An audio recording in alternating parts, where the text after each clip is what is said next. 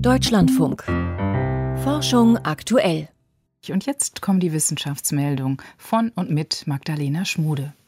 Ein schwerer Verlauf von Covid-19 führt häufig zu starken Vernarbungen im Lungengewebe.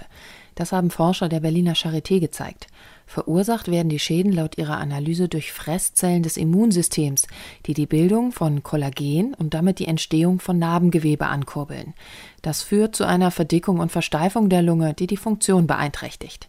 Die Lungenschäden sind also auf eine Überreaktion des Immunsystems zurückzuführen, schlussfolgern die Wissenschaftler in der Fachzeitschrift Cell. In Experimenten fanden sie allerdings Hinweise darauf, dass SARS-CoV-2 die Aktivität der Fresszellen stimuliert. Fünf versteinerte Fußabdrücke stammen wohl von einer bisher unbekannten Frühmenschenart. Das ist das Ergebnis neuer Untersuchungen eines internationalen Forschungsteams. Bei der Entdeckung der Fußspuren in Tansania in den 1970er Jahren hatte man noch angenommen, dass die Abdrücke von einem Bären stammen, der kurzzeitig auf den Hinterbeinen gelaufen war. Um diese Theorie zu überprüfen, ließen die Wissenschaftler junge Bären, deren Füße ähnlich groß sind wie die fossilen Abdrücke, ein Stück auf diese Weise gehen und verglichen die Fußspuren. Die Bärenspuren unterschieden sich anhand der Breite der Ferse und der Größe des großen Zehs deutlich von den fossilen Spuren.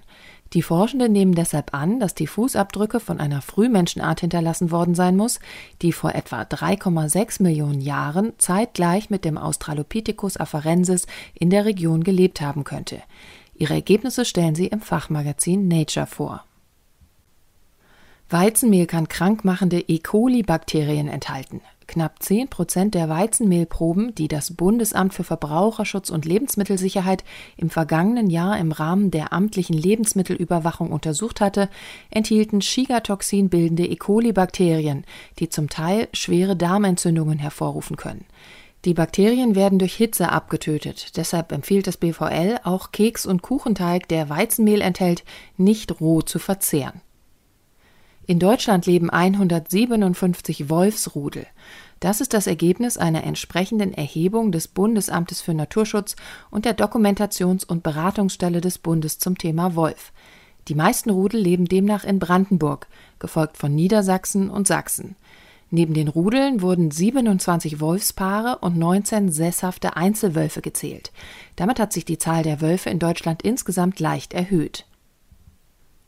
Eine neu entdeckte Dinosaurierart besaß einen axtartigen Schwanz. Der Dinosaurier, dessen versteinertes Skelett zu rund 80 Prozent erhalten ist, gehörte zu den Ankylosauriern, der ersten Gruppe von Dinosauriern, die sich mit panzerartigen Hautknochenplatten vor Fressfeinden schützten.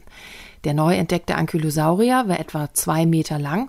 Er lebte vor gut 70 Millionen Jahren in der Gegend des heutigen Chile, die zu Lebzeiten des Dinosauriers auf dem südlichen Superkontinent Gondwana lag.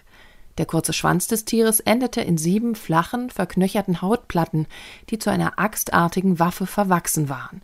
Damit bildete sich diese spezielle Schwanzform auf andere Weise als bei Ankylosauriern, die auf dem nördlichen Superkontinent Laurasia lebten. Ihren Fund beschreiben die Wissenschaftler im Fachjournal Nature. Und das waren die Wissenschaftsmeldungen mit Magdalena Schmude.